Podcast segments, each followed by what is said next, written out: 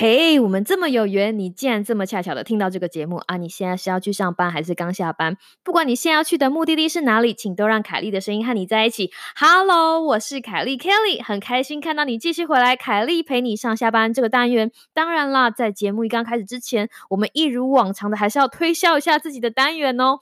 凯莉陪你上下班这个单元呢，是又 What's up 在干嘛的短篇通勤单元。我们日更哦日更，如果你有 IG 账号的话，我们邀请你来。来追踪我们的 IG 账号又 What's Up 底线二零二零，还有如果可以的话，希望你可以帮忙推荐凯莉陪你上下班这个单元给你的一个朋友，一个朋友就好了，让他们在上下班的时候也可以让凯莉的声音陪伴他们哦，拜托拜托，别忘了在你的 Podcast 播放平台上订阅我们频道啊。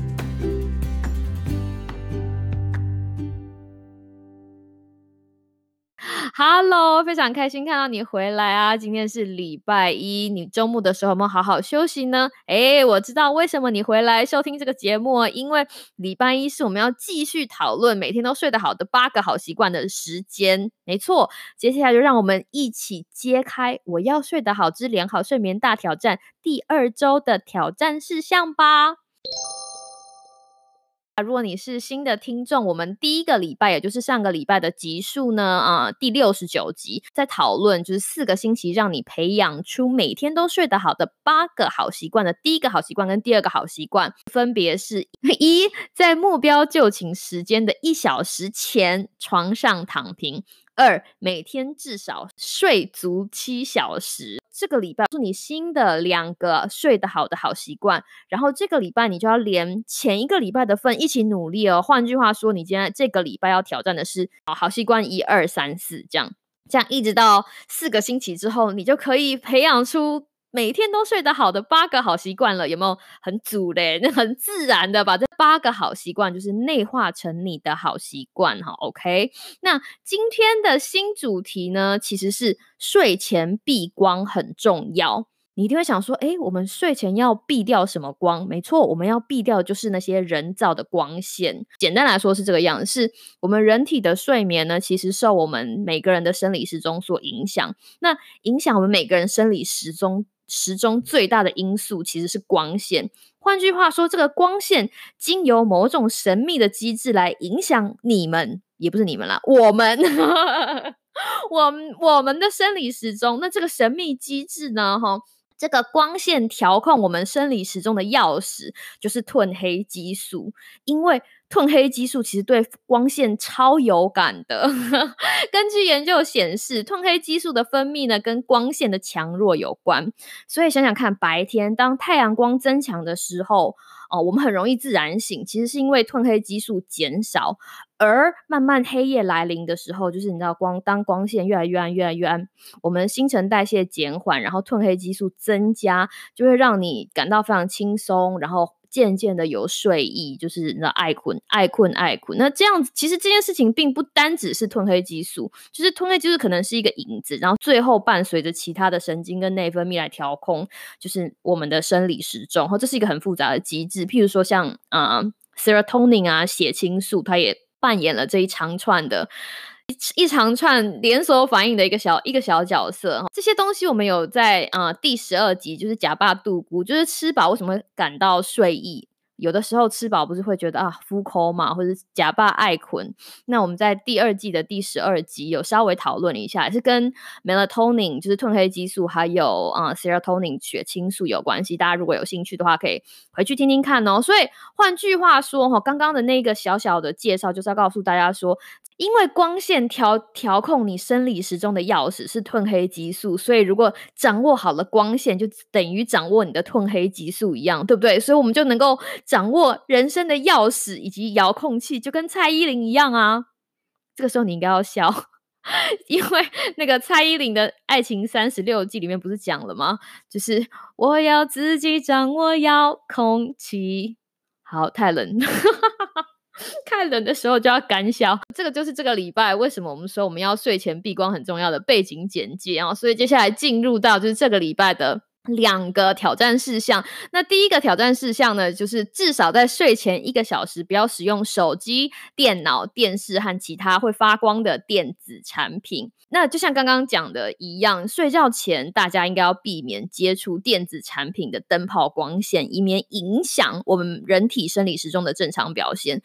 哇，你知道吗？就是现在这个科技时代，电子产品非常的盛行。那研究显示，电脑啊、手机荧幕或或者是 LED 灯泡光线里面的蓝光，哈，尤其是蓝光。对褪黑激素的分泌影响非常的大，影响大到会重设你的生理时钟，让你延缓想要睡觉的感觉。蓝光稍微讲一下，它就是一个高色温、短波长的光，都是平常就是你在电脑啊、手机荧幕或者是 LED 灯泡光线都会看到的那种光线，都属于蓝光的这个范畴。由于科技的进步，然后大家很习惯的在睡前会盯着手机看看电脑，甚至是你知道看 Netflix 或者是其他的串流服务。以为这样会让他们看着看着想睡觉，但殊不知有的时候会越看越嗨。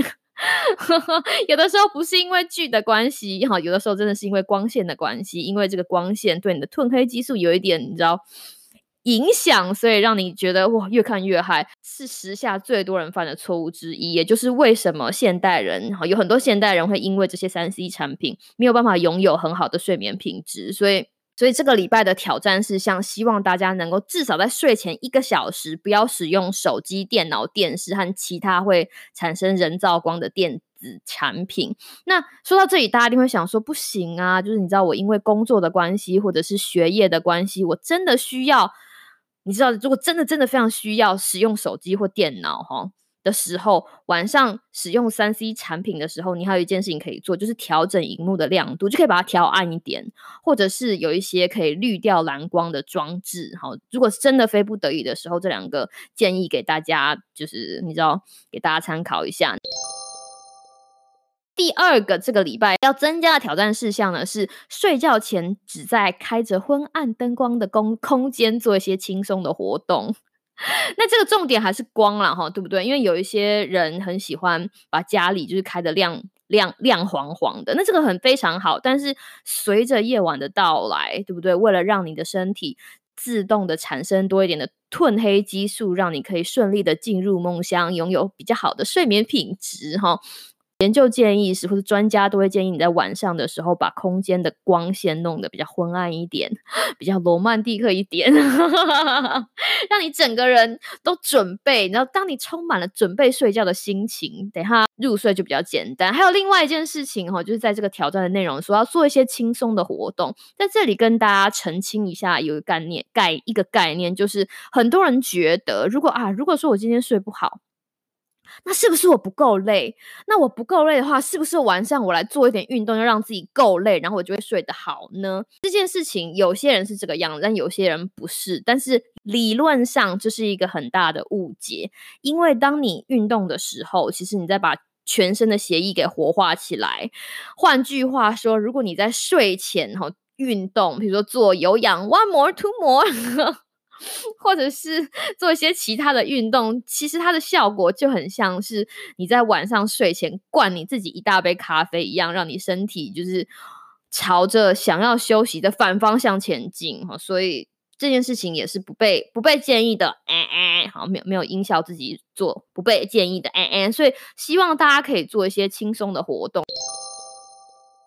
大家必须要界定一下你喜欢做的事情，然后把它们界定为你超级有兴趣、中等有兴趣跟非常没兴趣。怎么说呢？怎么说？因为其实不管你做什么事情，如果那个事情它被分在超级有兴趣的那个类别，你怎么做怎么嗨，你知道吗？所以，但是如果非常没兴趣的事情，基本上你。压根儿都不会做，但是这个时候，如果我们有一些事情就在诶中等有兴趣的类别，那我告诉你，睡觉前就是可以做这些中等有兴趣类别事情的最佳时机。觉得不知道我在讲什么？对，来，我给你一点例子。举例来说，哈，睡觉前最可以做的三类事情就是静态的中等兴趣。读很中等无聊的书，做很中等无聊的家事。怎么讲？有一些学术机构会跟，比如说睡觉睡不好的，或者是睡眠品质没有这么好的人讲说，你就做一些静态静态的兴趣就好了，譬如说编织、画画、弹乐器，然后你就会想睡了。可是问题来了，如果我本身就超喜欢编织，你知道编围巾越编越起劲，那是不是我就不想睡觉了？对不对？我会弹钢琴，但是我没有很喜欢练钢琴，就是每次练啊，练指头啊，然后爬来爬，爬爬爬爬爬爬爬爬上爬上爬下，在练很基本的指法的时候，我就觉得呃，有一种会讲睡觉的感觉。那个那个活动都超级适合在睡前做。我只是用这个举一个例子哈，因为在在公寓晚上太晚弹钢琴是会吵到邻居的，这样很不好。或者是读很中等无聊的书。这世界上有很多不同的书，那种对你超有兴趣的，千万不要在睡前读。我在这里跟大家分享一个例子，因为小朋友嘛都很不喜欢早睡，然后我就会，我如果睡不着，就跑去跟我妈妈讲说：“妈妈，我真的睡不着。”然后我妈那个时候就跟我说：“睡不着去算数学。”因为我妈本身并不是一个这么喜欢数学的人，可是我为了。不想要早睡，就是我妈说，因为那个时候数学算数学对我来说根本就是王牌，就是好像我去算数学，我就可以不用早睡一样。所以，我你知道，我咬着牙都算数学。后来 数学就这样算出兴趣了。这件事情，我妈 应该自己也始料未及。所以，所以你不要做，也不要读那些让你觉得你知道热血沸腾的书。好，你要读那些让你觉得很中等无聊的书。好，我知道你们要问什么。对我现在如果觉得想要热血沸腾的话，还是会读跟数学或者是数字相关的书籍。还有就是做很中等无聊的家事。对啊，again，就是有一些睡眠专家是说啊，你睡前可以做一些就是家事。可是有一些家事对我来说，就是会让我热血沸腾。就好比说我是一个收纳狂，然后。我妈也是个收纳狂，你说睡前让她去收纳，她应该会嗨到不行。做那些让你觉得啊，已经放在那边好久了，然后想做又不想做，想做又不想做的那种，好，就是你知道，就是这些中等无聊、中等有趣或者中等无聊是一样的，它就是在中间。睡前的时候找一个你知道昏暗灯光的空间，做一些静态的中等兴趣，哈，或者是读很中等无聊的书，或者是。做很中等无聊的家事等等等，哈，这就是第二个挑战事项可以给你的内容跟建议。好啦，时间已经到了今天节目的尾声，我们来做一点小小的摘要。这个礼拜的挑战重点呢是睡前闭关很重要，两个重点是一，至少在睡前一个小时不使用手机、电脑、电视和其他会。发出人造光的其他电子产品。二，睡觉前只在开着昏暗灯光的空间做一些轻松的活动。那不要忘记喽，连第一个礼拜的两个习惯也要继续跟着做哈，继续跟着做，因为这个是第二个礼拜。那你如果听完这个礼拜的内容，你可能现在已经有一个疑问：如果睡前闭光很重要的话，那平日照光重要吗？嗯，这是一个好问题。不过这个问题我们要卖个关子，下个礼拜一再回答你。卡莉陪你上下班，我希望你有个美好的今天跟明天。那我们明天再见喽，拜拜。